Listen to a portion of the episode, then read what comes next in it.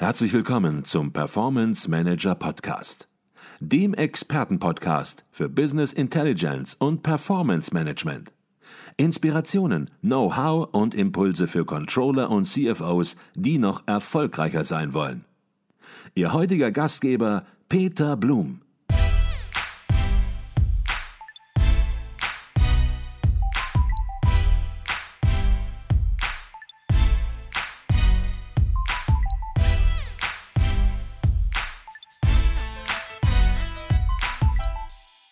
Herzlich willkommen im Performance Manager Podcast. Mein Name ist Peter Blum. Sportliche Spitzenleistungen haben mit beruflichen Aufgaben, aber auch privaten Vorhaben vieles gemeinsam. Immer gilt es, sich Ziele zu setzen und diese dann konsequent in die Tat umzusetzen.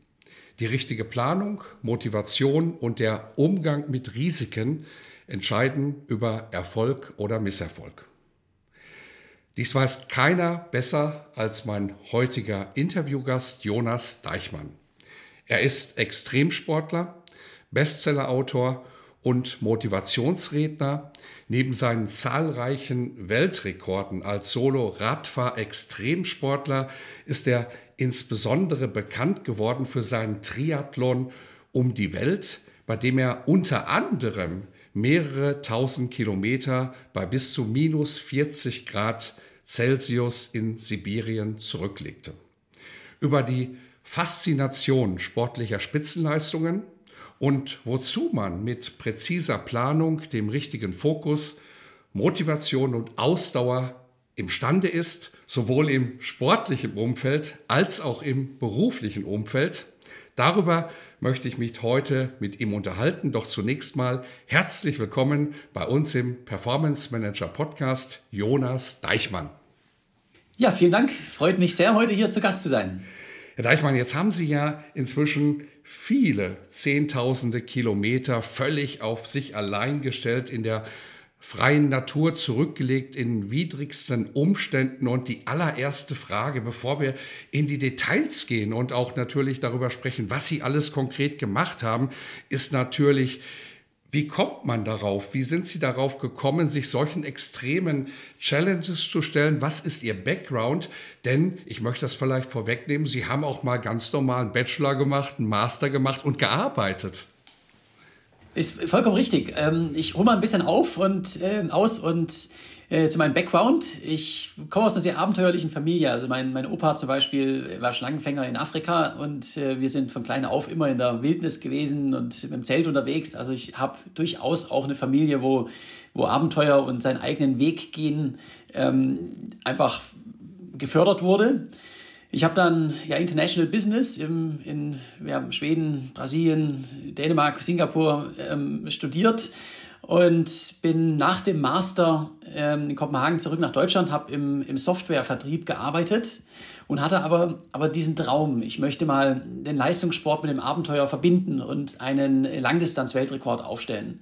Und naja, dann kam Oktoberfest 2016. Äh, ähm, die Gelegenheit war also ganz gut und ich habe meinem Chef mal davon erzählt und er hat es gesponsert. Und ähm, so bin ich dann zu meinem ersten Weltrekord bekommen, gekommen, die schnellste Eurasien-Durchquerung mit dem Fahrrad. Und dann, ähm, ja, dann sind die Projekte, habe ich mich damit selbstständig gemacht. Die Projekte sind jedes Jahr ein bisschen gewachsen. Ich habe erst Fahrradrekorde aufgestellt, habe dann auf allen Kontinenten den Rekord gehabt und wollte nochmal was, was Neues machen, nochmal aus der Komfortzone raus. Und ja, ich war damals gewissermaßen Profi-Radfahrer, ein guter Läufer, habe Seepferdchen gehabt. Also warum nicht ein Triathlon? Und einmal um die Welt hat keiner gemacht. Das ist immer ein guter Grund, es zu tun.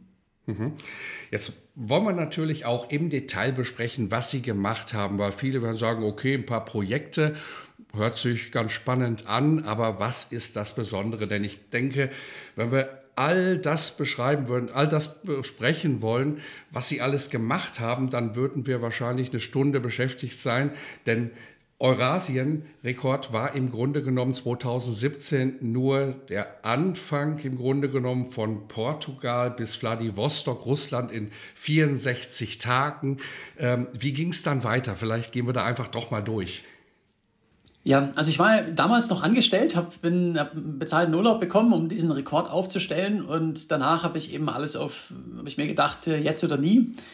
Ja, also ich habe ähm, zuerst auf dem Fahrrad die Kontinentalquerungen gemacht, die schnellste Eurasien-Durchquerung, dann die Panamerikaner, 23.000 Kilometer vom, von Alaska nach Feuerland in 97 Tagen, dann Cape to Cape, 18.000 Kilometer vom Nordkap nach Kapstadt in 72 Tagen und dann den Triathlon um die Welt. Und das ist bei mir immer unsupported. Das heißt, ich habe kein Begleitteam dabei. Die meisten großen Sportrekorde, da fährt jemand im Auto dahinterher und ähm, trägt das Gepäck, kocht, ähm, gibt eine Massage, ähm, kümmert sich um alle Probleme.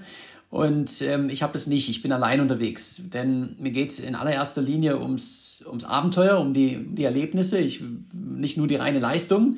Und das ist einfach, einfach für mich so viel größer, weil wenn eine Schwierigkeit auftaucht, na, dann wird es interessant, dann muss ich das irgendwie lösen. Und äh, wenn ich allein irgendwo in einem fremden Land in der Wildnis bin und ich habe einen Defekt oder es kommt ein Schneesturm, na dann wird spannend. Und das ist in vielerlei Hinsicht die viel größere Herausforderung als das rein sportliche. Mhm. Und darüber werden wir jetzt auch gleich noch im Detail sprechen und natürlich über Ihre Erfahrungen, die Sie gemacht haben und ja, welche Impulse man dann sozusagen auch im beruflichen Leben mitnehmen kann. Jetzt haben wir uns in gewisser Weise kennengelernt auf dem Stuttgarter Controlling und Management Forum, das jedes Jahr stattfindet. Und da haben Sie einen Vortrag gehalten und Sie sagen, dass Sie Geschichten erzählen und die Einbindung des Publikums als wirkvolles Instrument nutzen, um eine Botschaft rüberzubringen und einen bleibenden Eindruck zu hinterlassen. Und das ist sicherlich keine einfache Veranstaltung. Da sind lauter CFOs, CEOs, da sind Controller. Das ist nicht das, was sie beruflich machen, auch wenn sie natürlich, wie eben geschildert, den Hintergrund haben aus dem Studium. Aber was war da so Ihre Kernbotschaft, die Sie rüberbringen wollten? Was haben Sie vorgehabt? Ja, ich, ich lebe am Ende von, von Motivationsvorträgen bei Firmen in erster Linie, denn es gibt einfach so, so, so viele Gemeinsamkeiten zwischen Erfolg im Business und Erfolg im Extremsport, im Abenteuer. Und äh, es gibt ein Mindset, ähm, es geht um Dinge wie an die Startlinie zu kommen, Positivität. Eine meiner absoluten ähm, Lieblingsmessages ist äh, Do Shit First. Und äh, das bedeutet, wenn ich ja in meinem Zelt liege und ähm, weiß, okay, draußen ist ein Schneesturm und ähm, das nächste warme Kaffee ist noch äh, 100 Kilometer weg. Also ich, ich weiß, heute wird ein, ein sehr, sehr äh, ungemütlicher Tag. Ähm, dann kann ich entweder im Zelt liegen und gemütlich frühstücken und, und Social Media machen, aber ich will ja nicht raus, dann bin ich mittags immer noch da. Ähm, oder ich stelle mir den Wecker, springe auf, gehe in meine steif gefrorenen Schuhe rein, pack alles zusammen, springe aufs Fahrrad und radel los. Und ähm, das mache ich konsequent. Also ich beginne meinen Tag mit ähm, der unliebsamsten Aufgabe und ziehe das rigoros durch.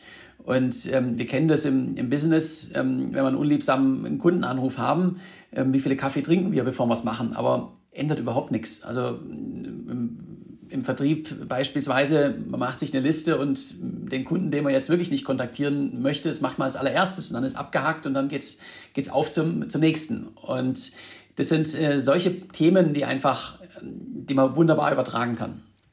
Mhm.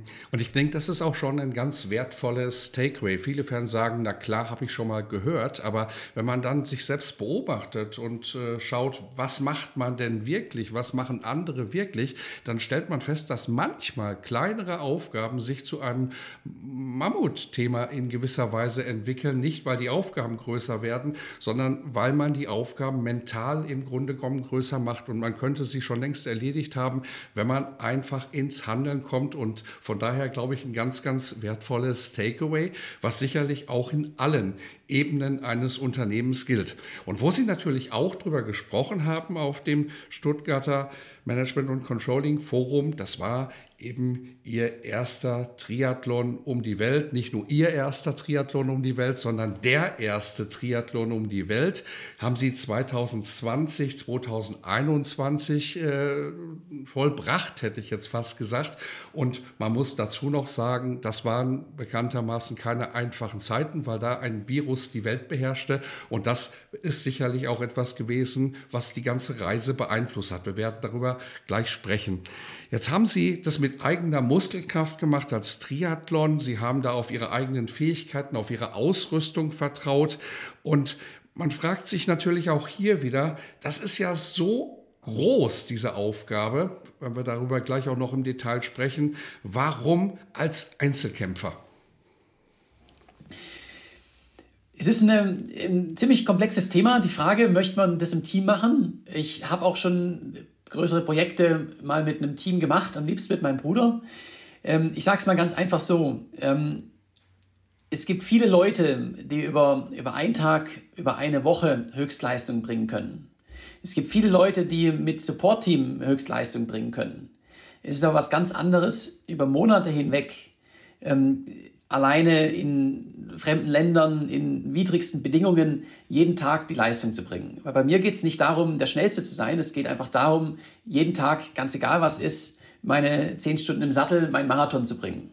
Auch im Schneesturm, auch mit Lebensmittelvergiftung, es geht einfach weiter.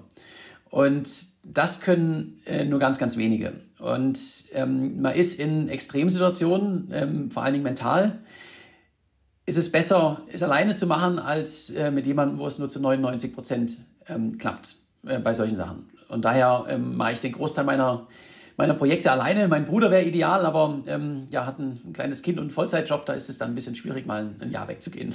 Mhm. Um das noch mal ein bisschen deutlicher zu machen, das waren 21.000 Kilometer rund gesprochen auf dem Rad. Das waren davon viele tausend Kilometer in Sibirien im Hochgebirge und nicht nur im flachen Land bei warmer Sonne.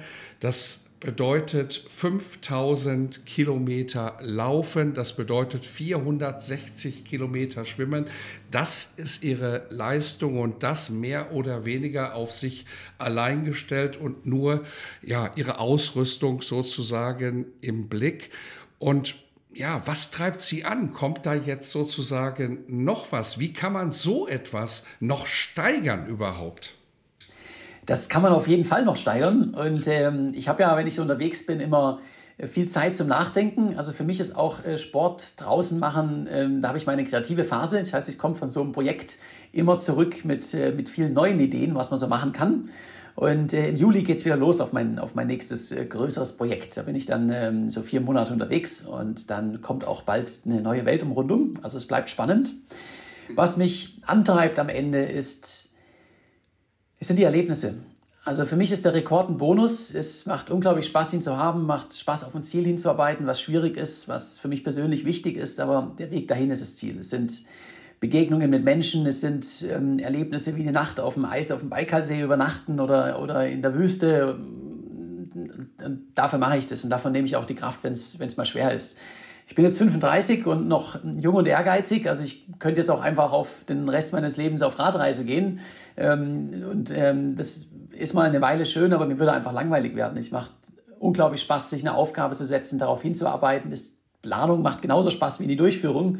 Und ähm, da habe ich noch eine, eine, sehr, sehr lange Bucketlist. Mhm. Und das Spannende ist, Sie haben das so im Nebensatz gesagt, äh, es geht Ihnen im Grunde genommen um das Erreichen selbstgesetzter Ziele.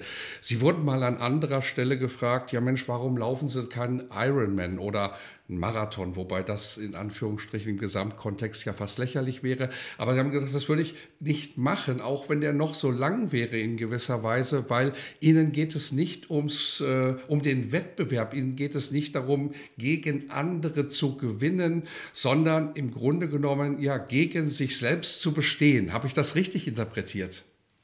Ähm, absolut richtig. Also ich mache ähm, auch Wettkämpfe als ähm, Training und weil ich einfach öfters eingeladen bin von irgendwie Tourismusverbänden oder so, aber es ist nie was, was ich jetzt, dass ich da irgendwelche Ambitionen habe, Marathon zu gewinnen oder so etwas. Das ist für mich zum einen viel zu kurz. Ich müsste mein Training drauf umstellen und es ist nicht meine Leidenschaft. Meine Leidenschaft sind, ist das Abenteuer, es sind die Erlebnisse. Und das ist, wenn man einen Wettkampf macht, einen organisierten, dann nimmt man das Abenteuer bewusst raus, weil ähm, es wird ein Umfeld geschaffen, wo es weniger Überraschung gibt, wo Probleme, die auftauchen, gelöst, einfacher gelöst werden.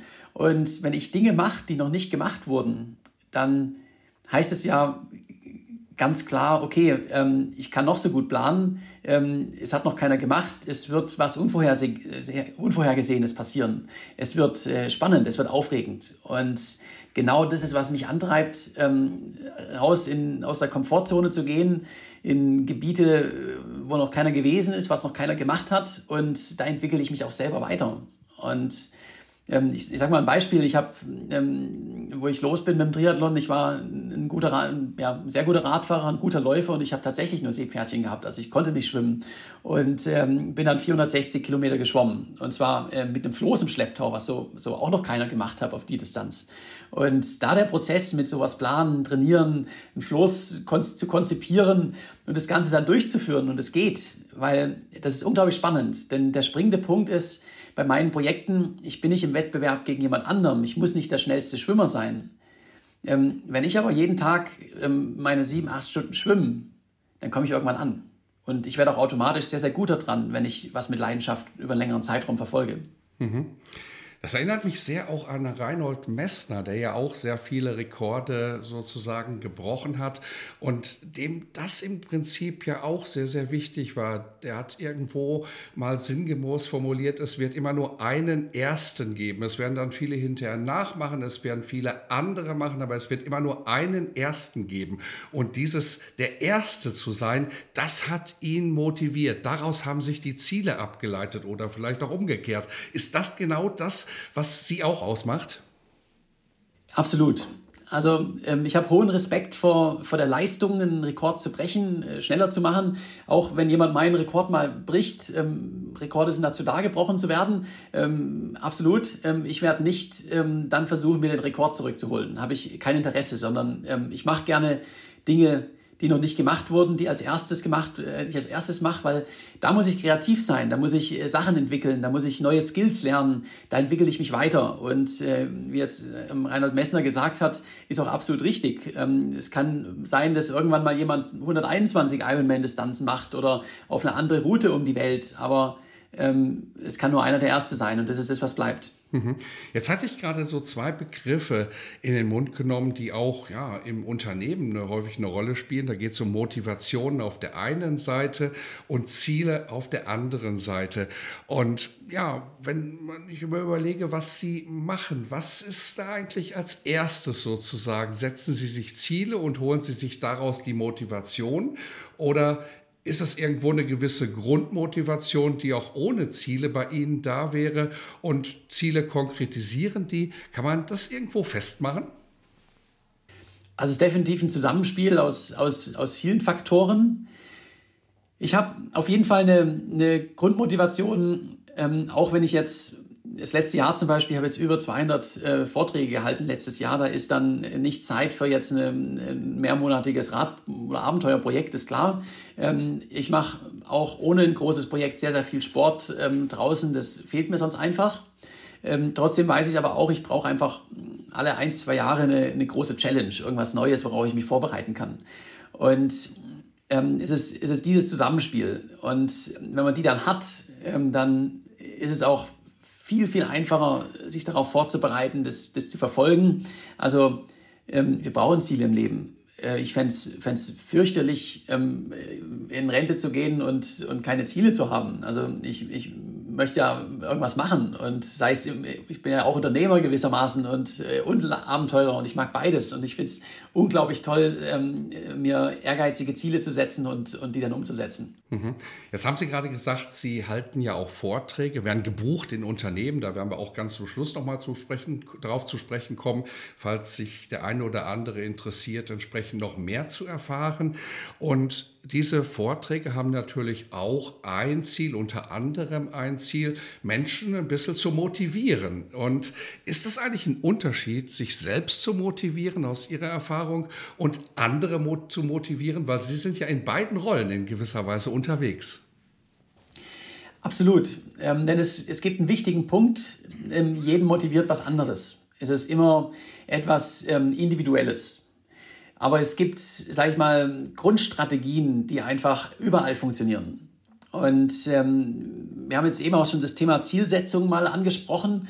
Ähm, bei mir ist es immer so ein Zusammenspiel, auf der einen Seite eine, eine große Vision zu haben und ähm, die auch im Kopf zu haben, darauf, das ist immer positiv. Also ich habe hab da keine negativen Gedanken und ähm, das sollte auch, ja, das Leben ist positiv, das ist eine Grundvoraussetzung.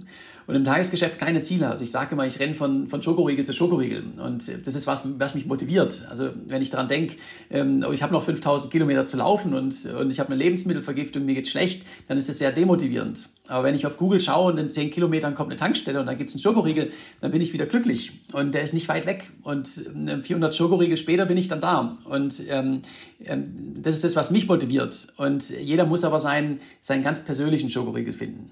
Jeder muss ähm, das finden, was ihn motiviert. Und das ist bei jedem, bei jedem was anderes. Also Motivation ist was, was sehr, sehr individuelles, aber es gibt eben diese, diese Grundprinzipien, die, die, die bei jedem funktionieren. Und ich sage mal, was einen guten äh, Motivationsredner ausmacht, auch im Unternehmenskontext. Es ist ja keine Rocket Science. Also es, es gibt Dinge, die, die einfach funktionieren. Kleine, große Ziele in kleine herunterbrechen, ähm, positive Denkweise, etc. Hatte jeder, jeder CFO oder CEO hat es schon mal gehört. Aber ähm, wird es immer umgesetzt?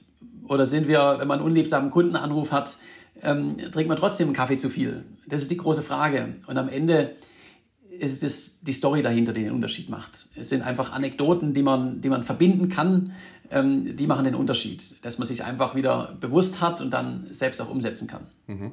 Und da steckt natürlich eine ganze Masse noch hinter und äh, da steckt so viel hinter, dass sie sogar ein eigenes Buch darüber geschrieben haben, das genau den gleichen Titel trägt, der Schokoriegel-Effekt. Und da sagen sie, es geht im Prinzip, wenn man so etwas macht, was sie machen, geht es im Prinzip immer nur um den nächsten Müsli-Riegel an der nächsten Tankstelle. Fokussier dich darauf und nicht auf das irgendwo ganz weit entfernte Ziel, weil du wirst das weit entfernte Ziel, wenn ich das richtig verstanden habe, nur erreichen, wenn du die kleinen Teiletappen entsprechend auch erreichst und dich darauf fokussierst. Ist das so die inter richtige Interpretation?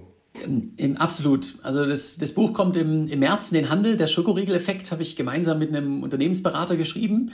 Und ähm, eine Keybotschaft ähm, hat auch eben den Titel daher, ist, ähm, dass ich von Schokoriegel zu Schokoriegel laufe. Und ähm, eine Anekdote dazu war, wo ich in Mexiko losgerannt bin, äh, 120 Marathons in 120 Tagen und ich bin vorher sieben Monate nicht, gar nicht gelaufen, bin ja geschwommen und geradelt und das sind einfach andere Muskelgruppen. Ich bin dann äh, losgerannt, mein erster Marathon und ich habe mich abends in, am Geländer hochgezogen ins Restaurant. Ich bin am nächsten Morgen aus dem Zelt raus und ich bin gehumpelt, einfach ganz viele kleine Muskelfaserrisse. Ich konnte kaum noch laufen. Wenn ich mir dann so denke, ähm, hast jetzt einen Marathon geschafft, kannst, kannst kaum noch laufen, 119 kommen noch, ist geil, also ähm, ziemlich motivierend. Ähm, aber in meinem Kopf eben äh, laufe ich keine 119 Marathons, die jetzt noch kommen, sondern, sondern ich schaue, nächste Tankstelle, nächster Schokoriegel, nächste Tacos und das ist nicht weit weg. Und ähm, so geht es von einem Schritt zum nächsten und, und irgendwann bin ich, bin ich da. Und es ist dieses Zusammenspiel von der großen Vision, dem Optimismus und dem Tagesgeschäft, auf die kleinen Ziele ähm, hinzuarbeiten, auf die kleinen fokussieren und sich ständig mit etwas zu belohnen. Also es ist ja dann auch so, ein, so eine positive Spirale. Und ähm, das Erstaunliche ist jetzt beim, wenn wir das, die Anekdote Marathonlaufen nehmen, nach ähm, circa zehn Marathons in zehn Tagen wurden die Schmerzen weniger. Nach 20 Marathons in 20 Tagen war ich schmerzfrei.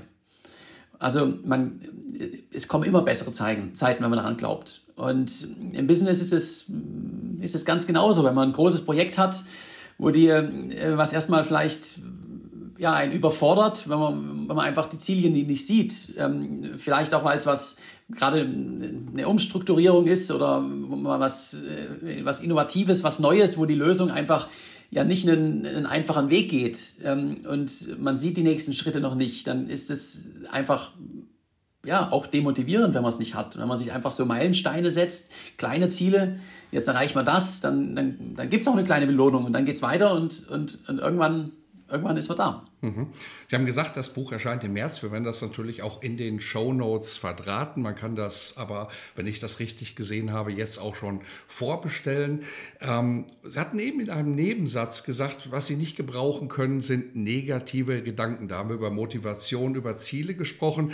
Und da gibt es den amerikanischen Unternehmer, den Sie vielleicht auch kennen, Autor, Motivationstrainer John Ron. Und der hat irgendwann mal formuliert, du bist der Durchschnitt der fünf Menschen, mit denen du die die meiste Zeit verbringst. Und das bringt einen dann auf das persönliche Umfeld, auf ihr persönliches Umfeld. Wie sieht es da aus? Gibt es da auch Zweifler? Weil das ist natürlich auch in gewisser Weise eine Parallele zu dem, worüber wir jetzt ganz zum Schluss gesprochen haben. In einem Unternehmen gibt es auch immer Leute, die sagen, fang gar nicht erst an, funktioniert eh nicht.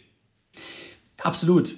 Also ähm, das ist hochinteressant. Ähm, ich, es hängt auch von Branchen ab. Ähm, ich merke, ähm, je nachdem, wo ich unterwegs bin, es gibt manche Branchenunternehmen, wo du wo ich auch bei Vorträgen sofort merke, okay, da ist, da sind ein paar dabei, die haben einfach die Grundstimme und kann man erzählen, was man will. Es wird, ähm, es gibt einen Zweifel, es wird äh, wenig angenommen.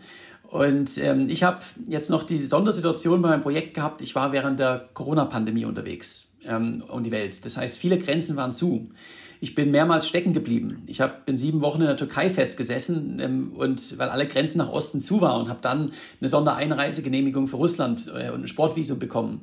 Dasselbe nochmal ähm, in die, ich wollte durch die USA rennen, bin ich reingekommen. Kanada hat mich auch nicht reingelassen. Ich bin nach Mexiko gerannt. Und äh, ich bin mehrmals festgesteckt. Und äh, da haben auf Social Media haben immer wieder Leute geschrieben, äh, es ist Pandemie, alle Grenzen sind zu, komm zurück, ähm, probier es in, in drei Jahren nochmal. Aber in meinem Umfeld, die Leute, die mir nahe sind, mein Vater macht mein Management, meine, meine Familie, meine Filmcrew, mein, mein, der Verlag, die Leute, die wirklich regelmäßig Zugang zu mir haben, da war keiner dabei, der jemals gesagt hat, Jonas, äh, ist es Pandemie, ähm, das geht nicht, komm zurück, sondern alle haben immer gesagt, wir wissen zwar noch nicht wie, aber wir finden eine Lösung, es geht weiter. Und das ist unglaublich wichtig, sich mit Leuten zu umgeben, die einen höher heben und, und nicht runterziehen. Und ich kann das bei mir ähm, einfach, weil ich Extremsituationen habe, auch, hab auch sehr konsequent ähm, umsetzen. Das heißt, ähm, Leute, die ständig was Negatives schreiben, die werden halt ähm, ja, unter Umständen geblockt auf ähm, WhatsApp oder wo auch immer. Im Unternehmen ähm, ist es ein bisschen, je, ja, je größer das Unternehmen ist, ein bisschen schwieriger. Man hat einfach Leute, ähm, damit muss man umgehen. Man kann es im, im, Einstellungsprozess einfach darauf achten, ist es eine positive äh, Person und man kann natürlich auch Leute mitreißen. Da sind wir beim Thema äh, positive Führung, dass man einfach äh, mit Beispiel vorangeht ähm, und, und die Leute dazu bewegt. Ähm, Habe ich in Mexiko mit ganz vielen geschafft, wo ich dann als, als deutscher Forrest Gump ähm, bekannt wurde. Und ähm, weit über 100 Leute haben mit mir den ersten Marathon gemacht, weil es waren keine Läufer und, und plötzlich laufen sie Ultras, weil sie einfach, ähm, einfach drauf Lust hatten. Und das ist unglaublich wichtig. Mhm.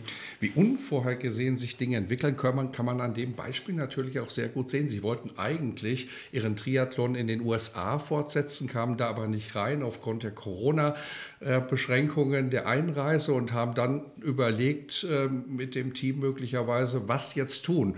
Und da kommt man sicherlich nicht als allererstes auf Mexiko. Mexiko ist jetzt nicht dafür bekannt, dass man da frei herumläuft und ein bisschen Jogging macht, im Grunde genommen quert durchs Land, mal ganz salopp gesprochen. Ich habe aber den Eindruck, dass das am Ende möglicherweise, neben vielen Eindrücken, aber irgendwo ja für Sie die beeindruckendste und in gewisser Weise auch positivste Station gewesen ist. Vielleicht können Sie darüber einfach ein bisschen was sagen sagen, um auch vielleicht nochmal über die Situation in Mexiko zu sprechen, weil das war natürlich außerordentlich, was sie da erwartet hat. Ähm, außer Frage. Also Mexiko hatte ich, ähm, das war nicht mal mehr ein Plan C. Es war äh, für mich klar, ich laufe durch Kanada oder die USA und das ging halt nicht. Und dann bin ich auf Mexiko ausgewichen und es war das, der größte Glücksfall, der mir im Leben passiert ist. Ähm, und ich bin alleine gestartet äh, durch Mexiko, hatte auch ziemlich Respekt vor, vor Drogenkartellen und so weiter, wenn man da so alleine durch das Grenzgebiet rennt. Und äh, mir ist dann, also sie kamen auch die Drogenkartelle, aber wollten nur ein Selfie, ähm, ähm, haben, haben nichts gemacht. Am Ende, mir ist in so nach circa 45 Marathons eine Hündin, eine Straßenhündin hinterhergerannt, äh, La Coqueta. Die ist mir für 130 Kilometer gefolgt. Ich konnte sie natürlich nicht mitnehmen, habe dann im Fernsehen jemanden gesucht, der sie adoptiert und es wurde eine nationale News Story. Also sie ist jetzt Mexikos berühmteste Hündin.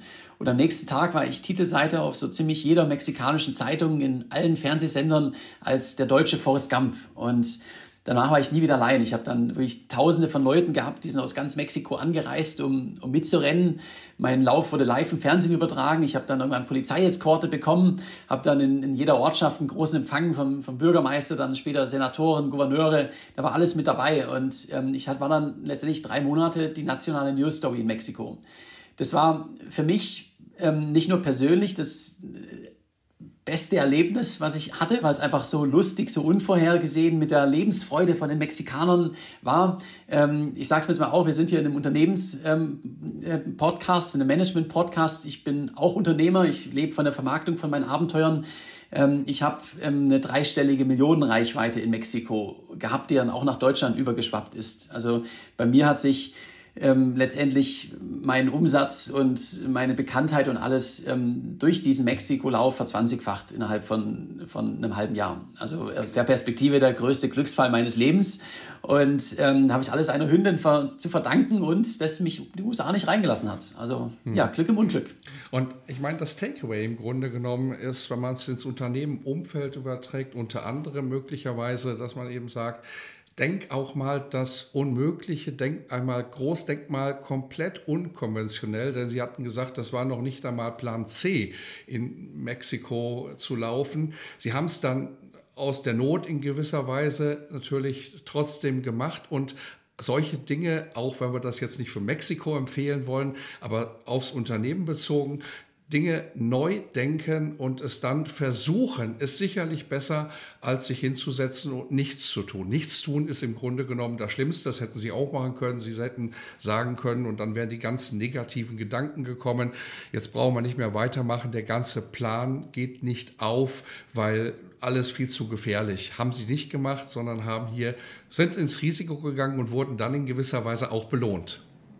Ähm, absolut. Also ähm, Stillstand heißt einfach, man wird irgendwann abgehängt. Ähm, solange man in die richtige Richtung läuft, kommt man auch irgendwann an, geht nicht geradeaus.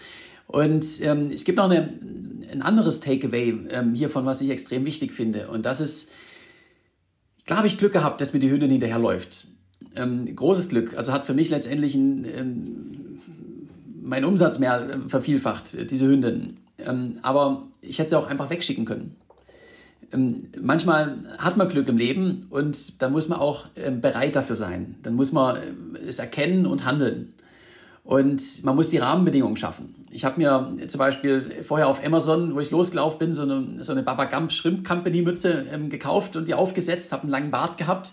Den Namen ähm, Deutscher Forrest Gump, den habe ich mir nicht selber gegeben, den haben mir die mexikanischen Medien gegeben. Aber ich habe die Rahmenbedingungen geschaffen.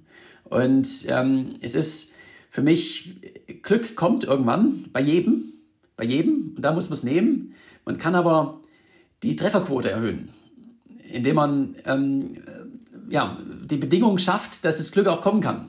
Ähm, indem man ja, Rahmenbedingungen schafft und äh, uns dann packt. Und das ist im Unternehmenskontext ähm, genau dasselbe. Man muss einfach ähm, Dinge machen und dann, ähm, dann kommt auch mal was. Und dann muss man es rigoros verfolgen. Mhm. Ich glaube, das ist ganz entscheidend und das haben wir auch schon ziemlich oft hier im Podcast gesagt. Das Gegenteil von Erfolg ist nicht Misserfolg, sondern es ist Nichtstun. Nichtstun ist noch schlimmer. Man wird keine Fehler machen, aber nichts zu tun im Unternehmen ist keine Option. Leider beobachten wir das natürlich allzu oft, dass nichts getan wird und das kombiniert noch mit, äh, ich wusste schon vorher, dass es schief geht, ist natürlich für ein Unternehmen, äh, wenn das die Kultur wäre, schon relativ fatal.